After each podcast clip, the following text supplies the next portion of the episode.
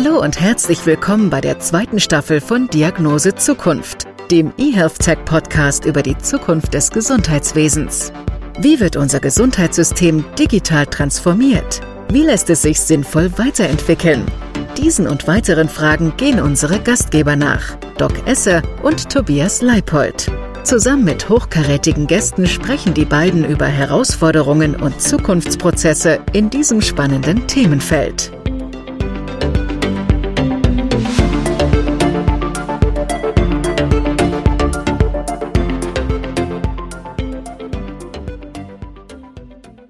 Herzlich willkommen zu einer weiteren Folge von Diagnose Zukunft. Unser heutiger Gast ist Daniel Kardinal.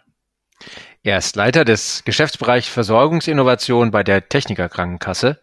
Mit ihm sprechen wir heute zum Beispiel über das E-Rezept, das die TK gemeinsam mit anderen Krankenkassen und Partnern im deutschlandweiten Pilotprojekt E-Rezept Deutschland ausgerollt hat. eHealthTech ist auch involviert und verantwortlich für die technische Infrastruktur. Daher kennen wir uns ja auch. Das elektronische Rezept, wie funktioniert das denn eigentlich? Welche Vorteile bietet es und für wen? Wie sicher ist der Datenaustausch? Die TK gilt als innovativer Vorreiter. Welche Digitalisierungsstrategien und Projekte sind denn jetzt gerade in der Bearbeitung? Also, wir haben viele Themen und viele weitere Fragestellungen und darum geht es in der heutigen Episode. So, lieber Daniel, erstmal vielen Dank, dass du dabei bist. Ähm, stell dich doch mal unseren Zuhörenden kurz vor.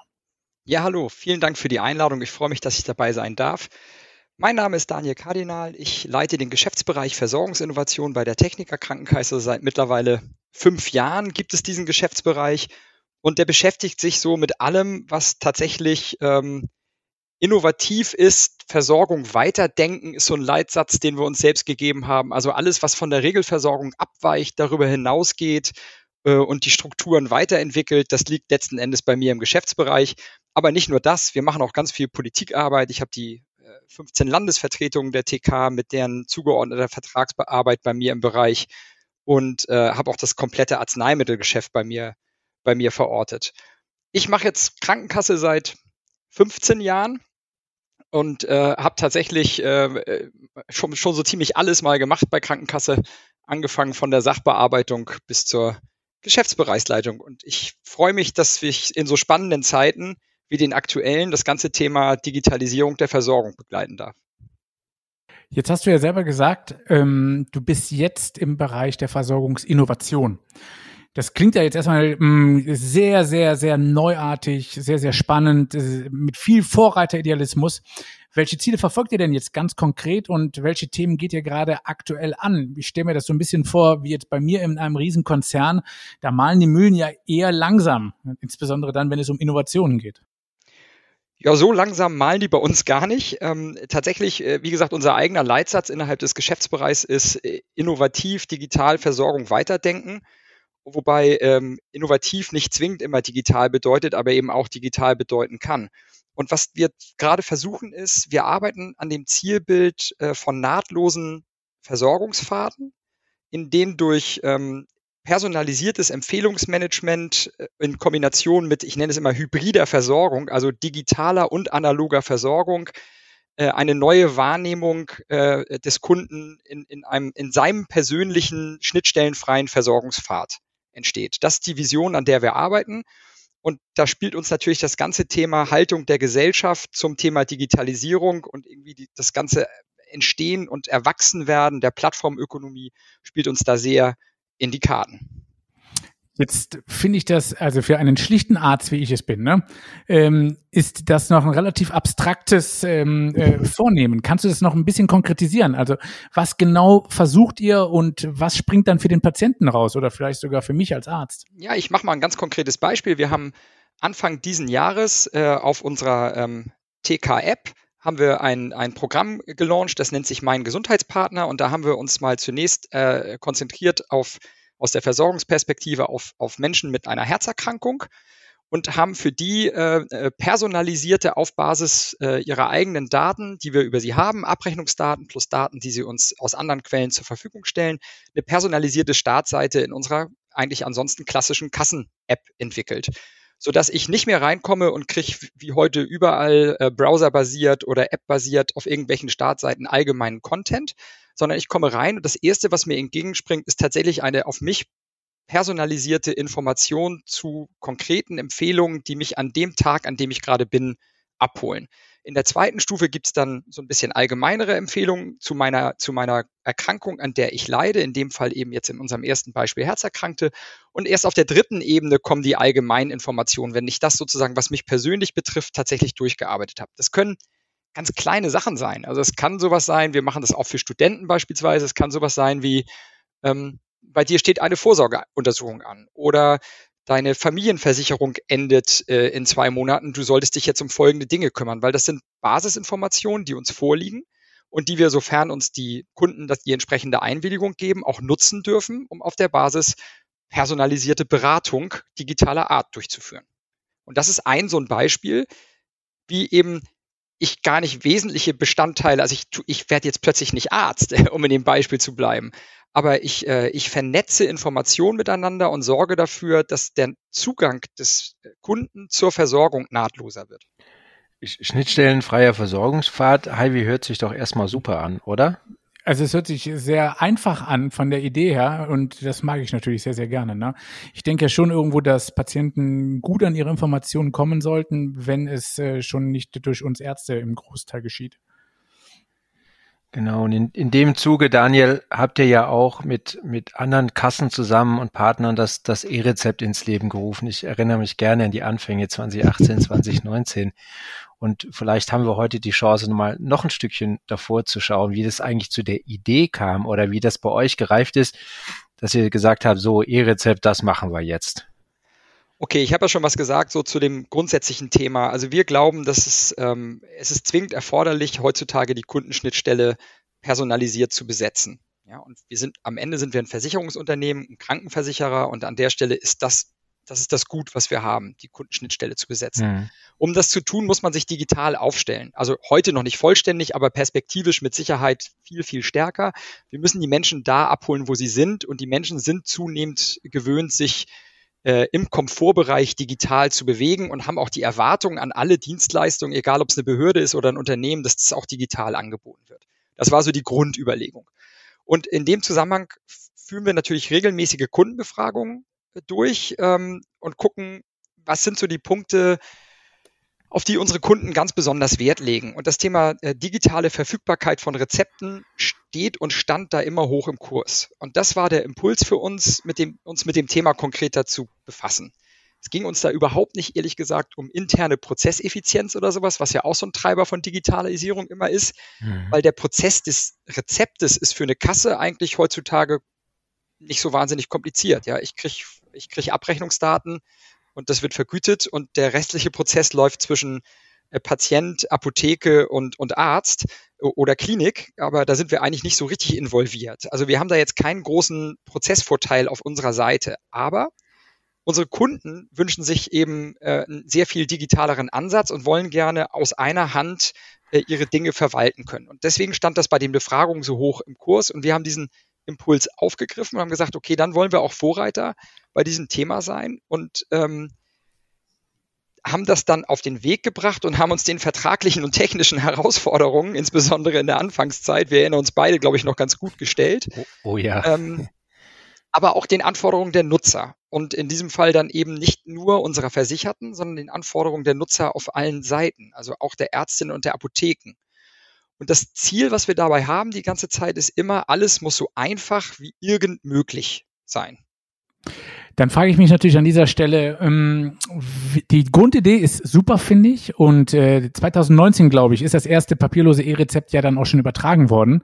Ähm, wie funktioniert das denn jetzt genau für die Ärzte, Patienten und Apotheker? Weil das wären ja genau die Personengruppen, die da involviert sein müssten, oder?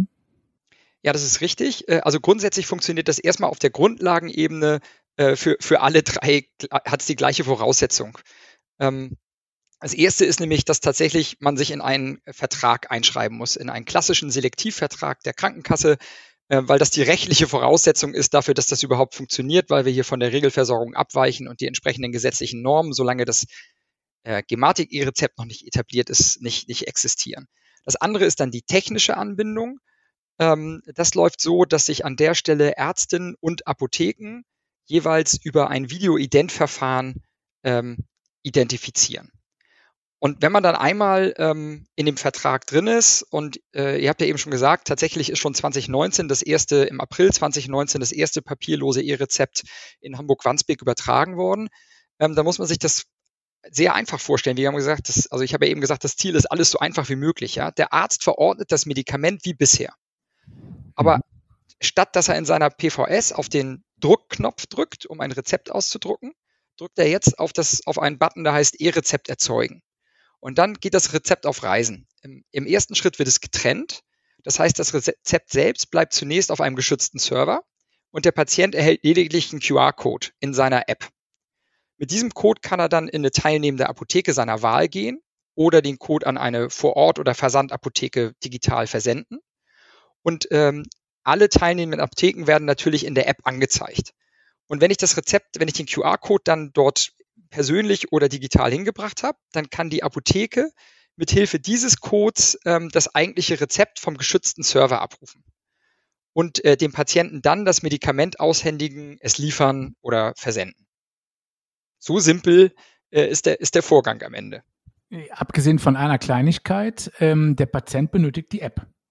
Und ja. äh, das stelle ich mir jetzt schon wieder ein bisschen schwierig vor, also gerade bei älteren Personen, oder wie wird das angenommen? Das wird sehr, sehr gut angenommen tatsächlich. Ähm, für unsere Versicherten ist das derzeit alles in der sogenannten TK-Doc-App vorbereitet. Es gibt aber auch ja andere beteiligte Kassen, die das in ihren jeweiligen ähm, Apps äh, verortet haben. Und äh, diese TK-Doc-App ist heute schon auf vielen Smartphones installiert. Äh, die gibt's für Apple- und Android-Nutzer. Und ähm, hier können dann unsere Kunden auch tatsächlich digital, ohne Papierkram, äh, auch dem Versorgungsvertrag, dem die Ärzte und Apotheker dann schon beigetreten sind, beitreten. Es bleibt die Hürde, ein digitales Rezept setzt natürlich auch ein digitales Medium für den Transport voraus. Und da ist immer äh, eine, eine Schwelle, das ist klar. Was wir hier aber ja auch nicht tun, ist, wir, wir, wir, wir bieten oder vermeiden nicht den klassischen Transportweg des Rezeptes als Ausdruck. Das wird es immer geben und das wird auch möglich bleiben. Das heißt, ich kann nach wie vor als Arzt dann auch ein Rezept drucken und ich kann als Patient, wenn ich das nicht in meinem Smartphone haben will oder mich dazu nicht in der Lage sehe, trotzdem dann mit einem Papierrezept in die Apotheke meiner Wahl gehen oder das an eine Versandapotheke versenden. Also ich finde es super gut. Es klingt auf jeden Fall sehr, sehr praktisch. Ähm, wenn der Patient jetzt das Ganze einwilligt und er sagt, ich möchte es aber gerne digital haben, ähm, wenn er sich die App einrichtet, welche Daten werden denn da benötigt vom Patienten?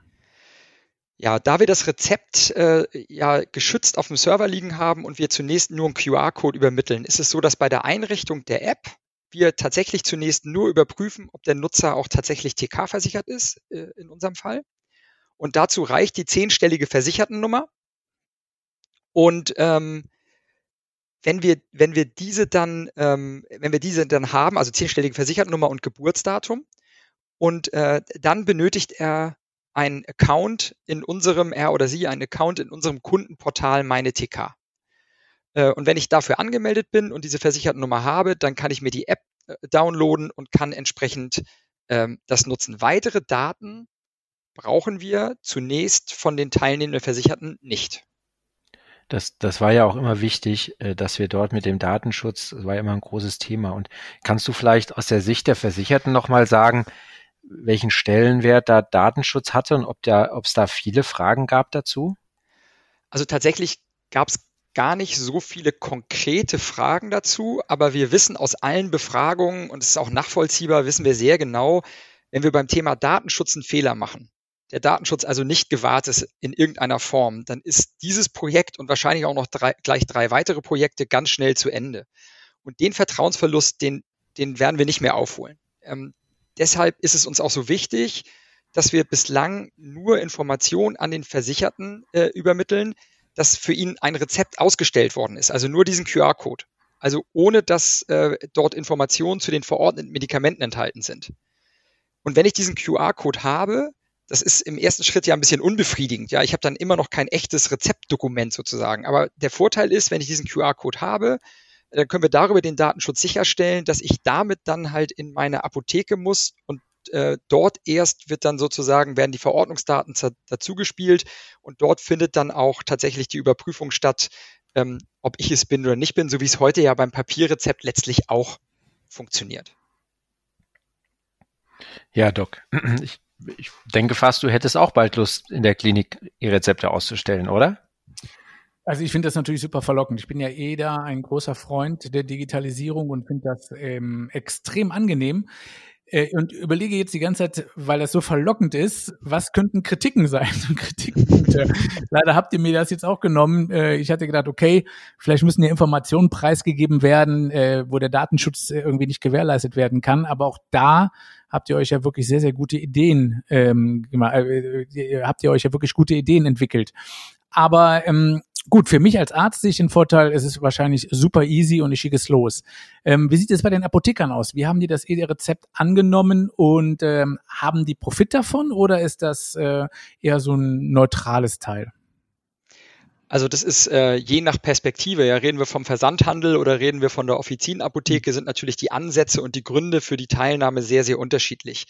Ähm, letzten Endes äh, nehmen wir es so wahr, dass die, also für die Apotheker entsteht ähm, tatsächlich jetzt im, im Arbeitsschritt, ich habe ein bisschen weniger Papier, ich kann es digital abfordern, aber im ersten Schritt, in der ersten Iteration ist der Prozessvorteil für den Apotheker nicht so wahnsinnig groß. Was ich aber erreiche als Apotheker, ich erreiche Kundenbindung. Weil ich kann das, was hier in den Umfragewerten von, von, von Kunden gefordert wird, kann ich als einer der ersten bedienen und das steuert natürlich Kundenströme in meine Apotheke. Und wir alle wissen, ähm, in Apothekenlogik heißt Rezept gleich äh, Vergütung. Und das ist das, wofür ich dann in Teilen ja auch selbstständiger Apotheker bin, äh, damit ich die entsprechenden Rezepte dann auch in meiner Apotheke abwickeln kann. Das ist ja ähm, zutiefst nachvollziehbar und äh, auch Ausdruck der, der Selbstständigkeit, in der die handelnden Personen dann eben agieren das war eigentlich ganz schön zu sehen, wie die Apotheken äh, dort mitgezogen haben. Und äh, wir haben das ja auch zusammen mit Offizienapotheken entwickeln dürfen auf der Seite. Das ähm, fand, fand ich total spannend. Ja, ähm, kannst du vielleicht noch sagen, auch ein bisschen als Ausblick? Im Moment äh, wird, wird ja äh, in, in eurem Projekt vor allem das Medikamenten-E-Rezept geschickt. Ähm, könnten denn auch weitere geschickt werden oder wie sieht da der Fahrplan aus? Ja, absolut können da weitere geschickt werden. Wir wissen ja, ähm, wenn man sich die Roadmap der Gematik anguckt zum Thema elektronische Verordnung, dann kommt, glaube ich, 2026 das Hilfsmittelrezept. Also ich würde jetzt mal die kühne These wagen, so lange werden wir in unserem Projekt nicht brauchen, bis wir auch Hilfsmittelrezepte ähm, auf diesem E-Verordnungsweg äh, ausstellen können. Es gibt natürlich noch Einschränkungen. Ja? Also wir haben zum Beispiel das schwierige Thema äh, BTM-Rezepte, also Betäubungsmittelrezepte. Äh, wir haben ein schwieriges Thema bei Zubereitung. Wir haben zugegebenermaßen auch noch ein Thema bei ähm, nicht äh, sozialrechtsmündigen Kindern, also Jugendliche unter 15, ähm, wo wir noch eine Vertreterregelung haben, die noch nicht etabliert ist. Das Ganze ist immer noch, muss man äh, sagen, ähm, Minimum Viable Product. Das heißt, wir haben längst nicht alle, wir haben nicht alle Arzneimittelrezepte drin, wir haben noch längst nicht alle weiteren Verordnungsbereiche, die man aufnehmen kann drin und wir haben auch bei der, auf der Seite der Versicherten so ein Thema wie Vertretungsvollmachten auch noch nicht geregelt. Oder auf der verordnenden Seite, jetzt bei den Arzneimitteln, äh, wir haben niedergelassene Ärzte, wir haben noch nicht die Kliniken. Also das sind alles noch so Iterationsschritte, die folgen müssen. Das Schöne ist, die Grundlogik verändert sich nicht mehr. Das sind mhm. jetzt ehrlich gesagt untergeordnete technische und inhaltliche Herausforderungen, bei denen ich sehr sicher bin, dass wir sie perspektivisch Schritt für Schritt lösen werden und damit in, eine, in einen immer breiteren Anwendungsfall dieses digitalen Rezeptes kommen. Woran liegt das, dass die Kliniken noch nicht involviert sind? Äh, weil das große Apparate sind, die da eher Träger äh, sowas entgegensehen? Na, tatsächlich ist es ja jetzt aus der Perspektive des niedergelassenen Arztes, weil das einfach der Regelfall der Versorgung ist. Ja, also wo wird, wo wird der Großteil der Rezepte unserer Kunden ausgestellt und wo kann der Kunde das, so, diese Veränderung sofort wahrnehmen? Und das ist in aller Regel beim niedergelassenen Arzt der Fall und dann seltener in der Klinik. Und das ist jetzt einfach ehrlich gesagt, dieser Entwicklungsschritt, das hat jetzt, äh, da gibt es keine Berührungsängste Richtung Kliniken oder ähnliches. Das kann man auch lösen, aber der erste Schritt äh, von der Relevanz her waren jetzt die niedergelassenen Ärzte. Hm, na gut, das ist nachvollziehbar. Jetzt stelle ich mir gerade vor, hm, wir hatten ja die Corona-Pandemie und ähm, man kann hier Arzneimittel kontaktlos bereitstellen.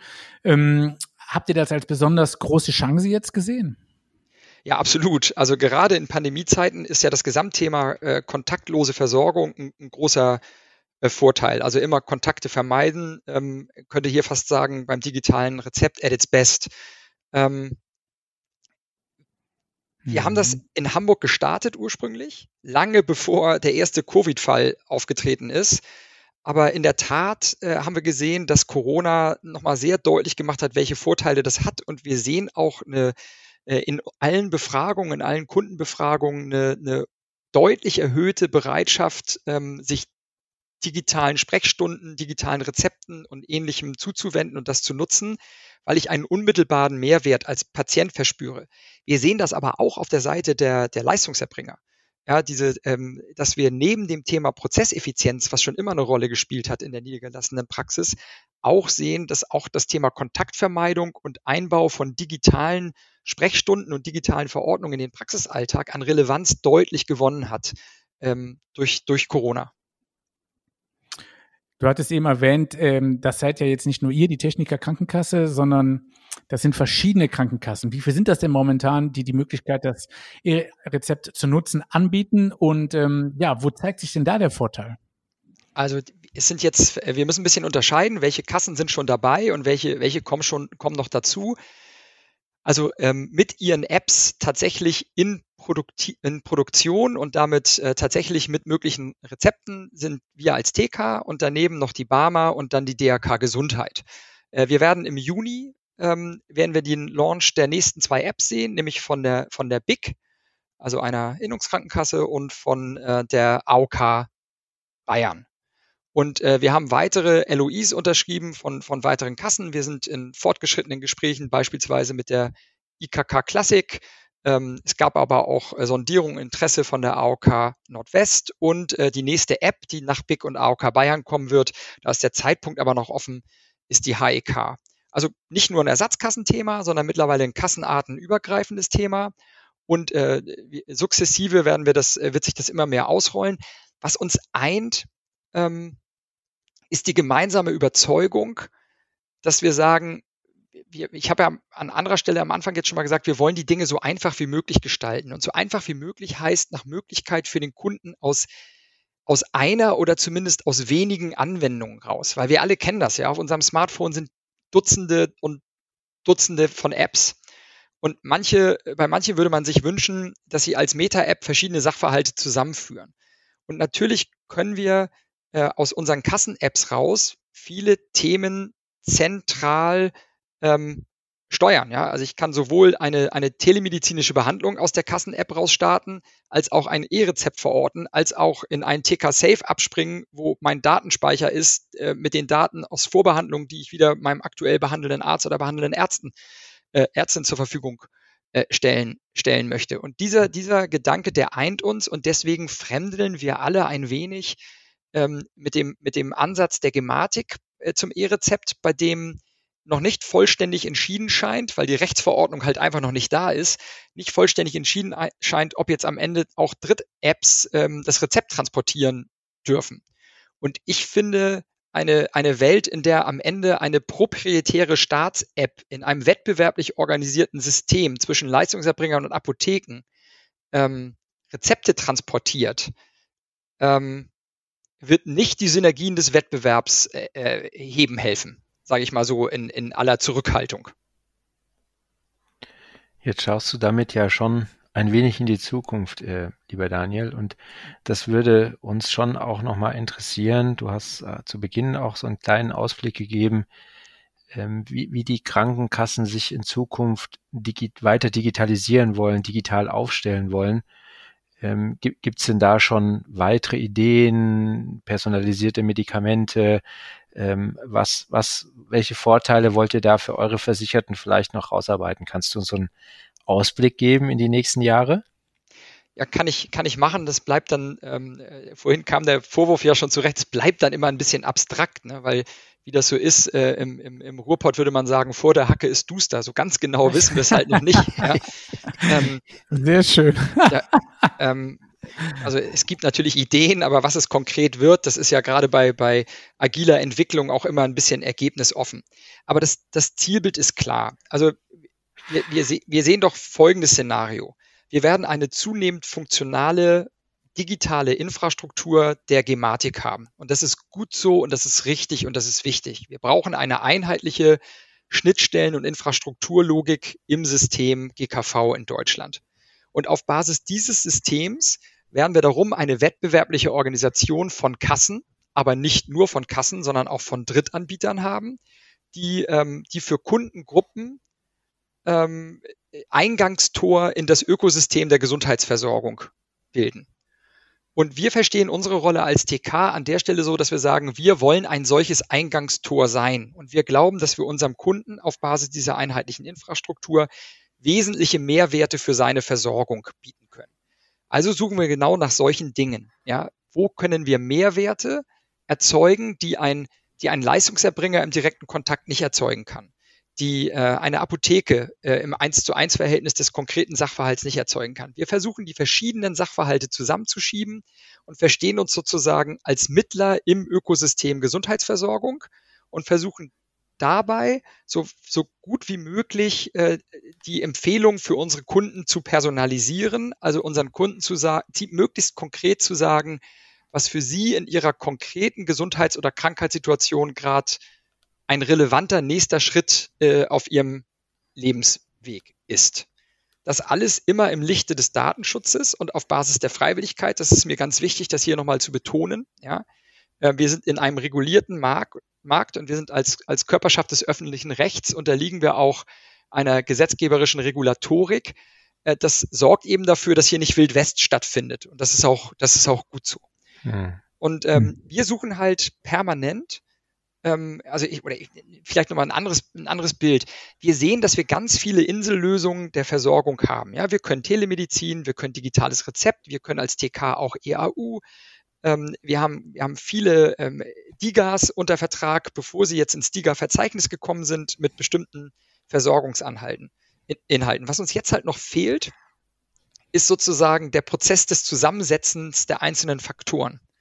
Und dann entsteht die Plattform. Und das werden wir nicht als, als Krankenversicherer alleine tun, sondern unsere feste Überzeugung ist, so ein Ökosystem muss offen für Beteiligung aller am Wettbewerb beteiligten Stellen sein. Und deswegen ist das E-Rezept hier auch so ein schönes Beispiel für das Vorgehen, weil wir tatsächlich, ja, also wir haben ja hier etwas getan, was, wo jeder gesagt hätte, das geht nicht. Ja, also wir bringen niedergelassene Ärzte, Offizienapotheken und den Versandhandel in einem Projekt zusammen. Ähm, wenn mir das einer vor fünf Jahren gesagt hätte, hätte ich gesagt, ja gut, ich rede mal einzeln mit denen, das wird schwierig genug, aber an einem Tisch, das überlebe ich keine Woche. ähm, aber aus diesem gemeinsamen Gedanken des Ökosystems entsteht tatsächlich für jeden Beteiligten in dem System ein Mehrwert und am Ende dann mit Sicherheit insbesondere auch für unser aller gemeinsamen Kunden, den Patienten. Ich finde das eine sehr, sehr schöne Vorstellung, äh, die wahrscheinlich auch uns Ärzten das Leben deutlich vereinfachen würde. Du hattest eben die Digas noch genannt. Hm, was hast du für eine Erfahrung damit? Wie werden die von den Patienten angenommen? Weil ich probiere gerade so eine medizinische Anwendung aus, die von Krankenkassen zugelassen worden ist und bin sehr begeistert, muss ich sagen. Ja, wir haben, wir haben zwei Seiten der Medaille bei den Digas. Ähm, also ich habe schon gesagt, wir haben, wir haben schon in der Vergangenheit viele von den Dingen, die jetzt im Diga-Verzeichnis gelistet sind, selektivvertraglich bei uns unter Vertrag gehabt und haben sie unseren Versicherten zugänglich gemacht. Da sind ganz, ganz tolle Innovationen bei. Ähm, das Problem ist, dass das, äh, wir, wir natürlich an der Stelle sozusagen des direkten Zugangs in die Versorgung der GKV momentan schon noch ehrlicherweise Baustellen auf der Vergütungsseite haben. Ähm, also wenn wir sehen, dass digitale Gesundheitsanwendungen zu bis dem 20-fachen Preis in, die in das allgemeine Verzeichnis kommen, zu denen wir sie vorher als Kasse kontrahiert haben, dann würde ich mal sagen, das passt noch nicht vollständig zueinander, weil normalerweise würde ich ja immer davon ausgehen, Skalierung senkt den Preis und nicht Skalierung erhöht den Preis. Mhm.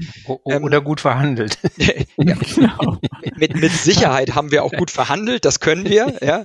Aber dass wir so gut verhandeln können, da muss ich mir dann glatt nochmal auf die Schulter klopfen. Ja. Also ähm, das dürfte uns nicht in jedem Einzelfall gelingen. Also ich will sagen, da sind noch Kinderkrankheiten, aber genau das sind es auch, Kinderkrankheiten. Der Weg ist richtig diese Dinge, die da entstehen, sind alle, sind alle exzellent für diese Versorgung geeignet. Wir müssen sie aber irgendwie noch in den Gesamtkontext des Versorgungspfades einführen. Und wir müssen sie auch adäquat vergleichbar bewerten mit der ärztlichen Leistung. Ja, also ich finde es schwer vorstellbar, dass das Diabetestagebuch das Fünffache einer Quartalspauschale des niedergelassenen Arztes kosten soll. Da stehen irgendwie Aufwand der, der einzelnen Akteure im System in keinem sinnhaften Verhältnis zueinander. Und da müssen wir schon noch daran arbeiten, dass wir das in vernünftiges Verhältnis zueinander setzen, ohne dass wir dabei Gefahr laufen, sozusagen diese Aufbruchstimmung, die wir jetzt gerade erzeugt haben, zu gefährden, weil die ist richtig und wichtig und äh, die, die brauchen wir auch definitiv. Also was man schon raushört, ist wirklich deine Leidenschaft. Wir hatten das Ganze ja hier begonnen mit meinem doch kritischen Anmerken, dass ich innovativ und Krankenkasse nicht so ganz übereinbringe. Ich ruder an dieser Stelle aber zurück und muss sagen, ja gut, aber wenn jede Krankenkasse so einen Vorreiter hat, der das mit so viel Leidenschaft auch vorträgt, äh, wie du das tust, äh, da sehe ich doch dann viel Hoffnung. Wir haben und, viel über Digitalisierung und, hm. gesprochen. Ähm, jetzt hätte ich natürlich von dir gewusst, hast du noch eine analoge Gewohnheit, die sich vor allen Dingen nicht digitalisieren lässt? Ja, wir haben ja alle ganz viele analoge Gewohnheiten. Äh, tatsächlich äh, ist meine klassische analoge Gewohnheit, ich betreibe Mannschaftssport. Ja, derjenige, ja. der mir erzählt, wie ich das in Zukunft mal digital mache, der kann bei mir anrufen. Ähm, Finde ich schwer vorstellbar. Ja, als als Jogger kann ich mich im Zweifel auf mein eigenes Laufband stellen und kann mich durch digitale Welten bewegen. Den digitalen Teamsport, den ich in meinen eigenen vier Wänden betreibe, ähm, der wird mich, glaube ich, noch ähm, mindestens ein weiteres Jahrzehnt nicht flashen, ja. Aber jetzt muss man natürlich sagen, was ist das denn für ein Teamsport? Ja, ich, also da ich nur 1,80 groß bin, spiele ich natürlich Basketball, das liegt ja auf der Hand. ja gut, Volleyball wäre auch noch drin gewesen. genau. Sehr schön. Das ist wie, wie Teamsport mit euch, äh, Daniel, und es macht wirklich Spaß. Und daher würde mich ganz besonders noch die letzte Frage, die wir immer stellen, äh, interessieren, wie deine persönliche Diagnose Zukunft ausschaut. Ja, ich freue mich drauf und ich habe es ja mehrfach angedeutet heute in der Runde. Ich freue mich auf die nächste medizinische Revolution, die durch nahtlose digitale, auch digitale ähm, oder digital analoge oder hybride Versorgung entsteht. Auf die freue ich mich, die mitzuerleben und äh, auch mit euch gemeinsam im System noch zu gestalten und zu sehen, dass äh, wie das ohnehin schon gute deutsche äh, GKV-System dadurch noch besser wird an der Stelle. Und da freue ich mich wirklich drauf. Ja, schöner kann man das eigentlich nicht beenden. Das war heute wieder eine weitere Folge der Diagnose Zukunft. Ganz, ganz herzlichen Dank an dich. Gerne. Unser heutiger Gast war Daniel Kardinal, Leiter der Geschäftsbereichs Versorgungsinnovation bei der Techniker Krankenkasse, Tobias Leipold natürlich und unserem wunderbaren Doc Esser. Oh, das geht runter wie Öl. Also, bleibt gesund und uns gewogen. Bis bald. Tschüss. Wir hoffen, wir konnten Ihnen heute ein paar neue Denkanstöße geben und freuen uns auf die nächste Episode. Vielen Dank fürs Zuhören. Bleiben Sie gesund.